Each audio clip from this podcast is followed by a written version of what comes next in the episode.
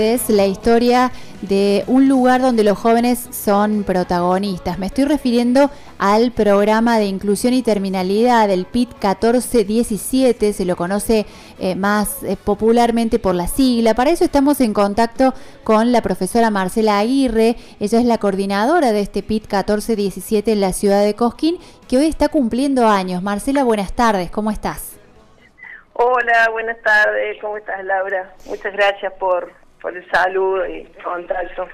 Bueno, feliz aniversario. ¿Ustedes nacieron hace ya unos ocho años?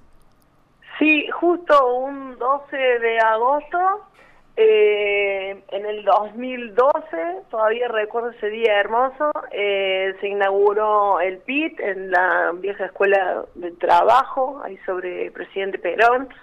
Y mm, hace ocho años largamos esto con dos grupos reducidos de 25 alumnos por aula, pero con el sueño y el objetivo de poder eh, hacer eh, viva esta terminalidad secundaria con la intención de poder abarcar Punilla.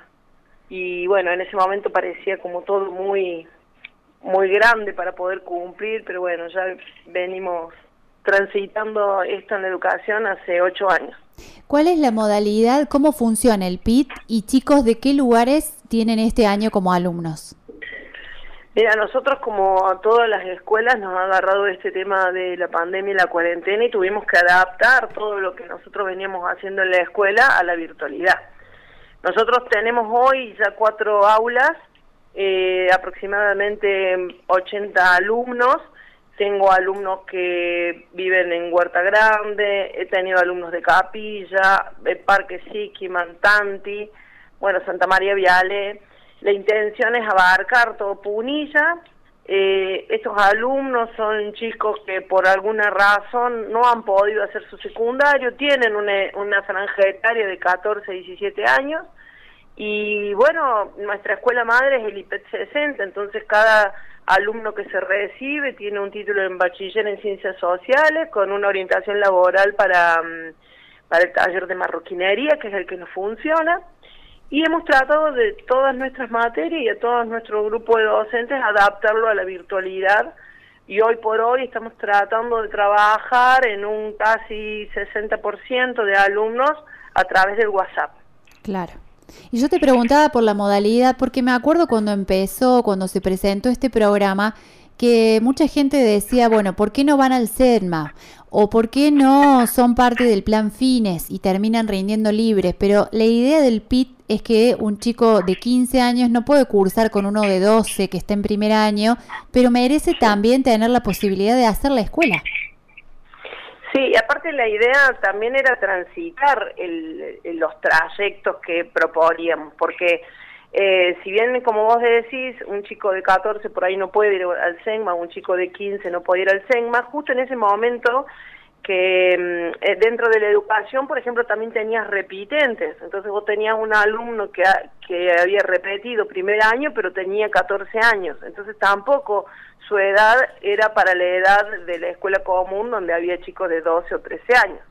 Entonces también se hizo pensando en eso, pero y mm, digamos sin sin pensar en los otros programas era un programa nuevo que podía hacer de traer de vuelta el chico a la escuela digamos, en una modalidad distinta, donde se adaptaban las materias, hacerlo cursar, hacerlo el, hábito, el hábito de ir todos los días, agregarle esto de que era la formación laboral. Eh, por eso que creo que entendía la gente que armó este programa que mm, necesitábamos volver a traer al chico a la escuela, pero cursando, con una modalidad muy parecida a la escuela media, eh, adaptando las materias, porque es pluricurso, eh, viste que nosotros tenemos dentro de un aula, manejamos cuatro niveles de lengua, cuatro niveles de matemática y de inglés. Entonces que esa modalidad tuviera un poco de lo que tiene la escuela media, manteniendo los niveles de las materias, pero también esto del pluricurso hacía que cada alumno tuviera su propio trayecto, que es un poco parecido a veces como se estudia en la facultad. Entonces vos haces una materia y vos sabés que tu siguiente materia es la correlativa y así vas haciendo tu propio trayecto, digamos. No todos los chicos tienen el mismo trayecto, entonces eso hace que el alumno se tenga que volver un poco responsable de su de, su pasada por este PID y bueno, empezar a, tramitar solo esta, este tema de la terminalidad, ¿no? Claro, y eso los pone también a los docentes frente al desafío de personalizar la enseñanza, porque ya no es un docente frente a 40 dando el mismo contenido, sino haciendo seguimiento, como vos decís, de cada trayecto. Y una cosa era cuando eran poquitos, pero ahora han crecido muchísimo. Sí, eso es verdad. Y sí que realmente, y es destacable, realmente el que es docente de PIB es, alguien que le gusta mucho estar acá dentro del programa porque es mucho trabajo esto de tener que hacer diferentes tareas, de inclusive en una época, no sé si vos recordás, que teníamos como dos cohortes, una que empezaba en marzo y otra que era de agosto a agosto. Entonces eso también hace que el, que el profe tenga que meterse mucho en lo que es la cursada del alumno y tener que ir adaptando sus trabajos eh, para acompañar esta cursada. Y sí es verdad que hemos crecido un montón. Eh, la verdad que por ahí, digamos, nosotros orgullosamente por nuestro trabajo estamos contentos porque creo que los contenemos, pero por otro lado pensamos que mientras más chicos tengamos nosotros es eh, un alumno que no pudo contener, contener la educación eh, actual, digamos. Entonces eso también es una preocupación. Eh, nosotros dentro de nuestro grupo de alumnos eh, tenemos muchos chicos que son repitentes, muchos chicos que están a cargo de sus familias y aparte de estudiar mantienen su familia, muchas mamás con bebés, algunos que también han tenido algún traspié con alguna adicción y hoy intentan hacer de nuevo, digamos, un cambio radical en su vida pensando que, que terminar la escuela va a hacer que ellos puedan eh, cumplir con sueños que a veces parecen imposibles en esa situación. Sí, la verdad que es, eh, es emocionante eh, escucharte porque también uno ha visto y ha tenido la oportunidad de conocer a algunos de los chicos y saber cómo trabajan y, y cómo cómo interpelan a los, a los adultos también cuando tienen oportunidad de, hablar y de ser escuchados, los proyectos que han hecho de ciudadanía, en fin, una serie de cosas en un escenario que por donde lo mires es adverso, porque inclusive están en un edificio que está en un barrio hermoso, pero que no es el mejor edificio para que funcione una escuela secundaria y estén cómodos. Entonces es como que mi, impresión es que son una gran familia y se van complementando, ¿no? Como pasa en cada una de las casas, los chicos y los docentes, porque no está todo lo que hace falta, pero la siguen peleando. Sí, es como que, viste, viniendo hasta el SIC, que San José Obrero, la verdad que ahí en ese lugar es una vista hermosa, pero sí realmente algunos toman dos colectivos, eh, algunos vienen caminando y es como que desarrollan en su máxima potencia la voluntad y, y sí creo que tiene que ver con eso. Nosotros creo que nuestro grupo docente entendió que desde, digamos, primero habría que reforzar el lazo, tener esta escucha para ellos, porque en realidad ellos son los que a veces nos piden cosas, nosotros tener eh, esta cintura de poder adaptarnos a las realidades de ellos y aún así poder poner el profesionalismo para que ellos puedan eh, ser capaces de acceder a un montón de cosas, como vos decías, de los proyectos. Yo creo la inclusión en, en una inclusión de que va y rompe con algunas algunas cosas que suceden a veces en nuestra sociedad y, no creo en esa inclusión de que si yo estoy allá me vayan a buscar. Por eso que la única manera de poder interpelar de esta manera era haciéndola eh, con proyectos, con proyectos que se le ocurrían a los chicos y acompañados por sus profesores. Eh, bueno, vos nos has acompañado en varios proyectos y sabes que más allá de que nuestros docentes acompañan hermosamente, eh, casi todas las ideas han salido de inquietudes de los alumnos. Sí, y que han tenido eso, la posibilidad de que alguien los escuche, que es enorme. Em, bueno, hoy por hoy ocurre mucho eso, que los adultos estamos saturados, que los chicos están eh, un poco a la deriva y entonces la comunicación, que sería algo tan natural, ha pasado a ser la excepción en muchos casos. Y así eh, después no sabemos qué les pasa a los chicos o en dónde los perdimos. Entonces me parece que, que estos trabajos así más pormenorizados y personalizados son enormes para, para todos, ¿no? Porque uno también aprende un montón de, de los jóvenes. Sí, es así. Es un granito de arena en un montón de cosas para trabajar, ¿no? Porque también entiendo que hay que tener redes para, para que nos puedan acompañar. Eh, muchas veces me ha acompañado la Secretaría de Desarrollo, me ha acompañado la UDRI, la CENAF, me ha acompañado eh, la casita donde están albergados algunos eh, alumnos, me ha acompañado gente de Derechos Humanos de Córdoba, o sea, tengo mucha gente, digamos, dentro de esta red que, que nos sirve para acompañar. Y también quiero, bueno, eh, quiero nombrarlo porque es así nuestra directora del IPET 60, que es la escuela madre, la que cobija este programa, eh, bueno, siempre acompañando al equipo y en cada cosa que proponemos, eh, también se ha podido gestionar esto de que los chicos puedan tener una eh, colación de PICOR y que se pueda aún seguir dándola en esta etapa de pandemia, porque mm, también eso nos preocupaba, que al, tener la escuela cerrada ellos no pudieran aprovechar del PICOR.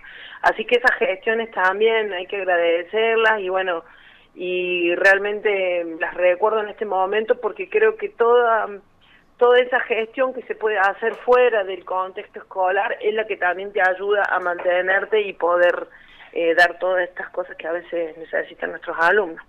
¿Cuál es el desafío, si pudieras elegir uno, para esta segunda etapa del año que nos queda, que ah, fundamentalmente es de incertidumbre, ¿no? Que no se sabe si volvemos, si seguimos como estamos. Bueno, no te voy a negar de que tanto mi equipo técnico como el equipo docente hemos tenido esos altibajos de no saber muy bien eh, para dónde, no para dónde ir, sino esta incertidumbre, como vos decís. Nosotros de un número de 80 alumnos hemos podido llegar a trabajar a través del WhatsApp con casi 42 alumnos. Nuestro desafío ahora, que tenemos inclusive ingresantes, es poder llegar por lo menos a 60 eh, alumnos que estén conectados a través del WhatsApp. En este segundo, mm, en esta segunda etapa, también nos hemos propuesto de poder lograr de que todos logren tener un, un email, porque de esa manera nosotros nos ampliaría poder trabajar a través de un Classroom o a través de un Drive.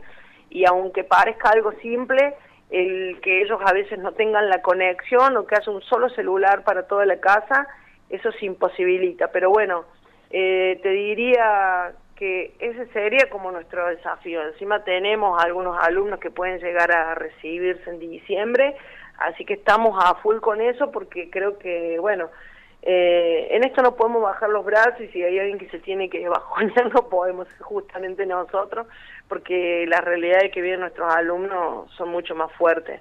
Así que bueno, es ayudarnos a esto que hay, adaptarnos a esto y por lo menos en ese desafío chiquito lograr que más alumnos estén conectados y nos puedan devolver las tareas y, y ellos más que nada se sientan que estamos ahí al lado de, de, ellos a través de lo que sean las redes.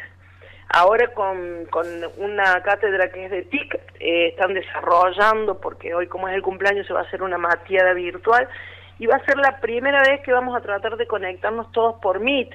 Eh, están como reentusiasmados, así que bueno, si eso logramos hacer eso, va a estar muy bueno. Hay algunos que se están juntando en, dos, en una casa para poder tener wifi y, y bueno, y están trabajando también sobre las redes, los mismos alumnos, los profes, porque hemos recibido millones de, no sé, de saludos de gente que nos ha acompañado durante estos ocho años y que eso también nos alegra mucho y nos pone con mucha energía para esta segunda etapa. Bueno, Marcela, te agradecemos muchísimo que hayas dedicado este tiempo para Tardes Únicas, que, que nos hayas contado a muchos que, que, no sabían que en un lugar de Cosquín está funcionando una escuela que le abre las puertas a muchos chicos del Valle y en vos le deseamos un feliz aniversario a toda la gente que forma parte de este PIT 1417. Muchas gracias, yo les voy a transmitir hoy en lo mateado a los chicos y a los docentes y gracias por acompañar porque creo que eh, ustedes al acompañar y hacer visible este trabajo, eh, no solamente que se le da un valor, sino que también, bueno, hay un alumno que puede estar queriendo terminar su secundario y cree que no tiene cabida en ningún lado y, y capaz que en nuestro programa puede, puede terminar su secundario. Así pasó por tardes únicas Marcela Aguirre, la coordinadora del PIT 1417, que está cumpliendo años esta institución en la ciudad de Cosquín, que alberga, como decíamos, a jóvenes de todo el Valle de Punilla.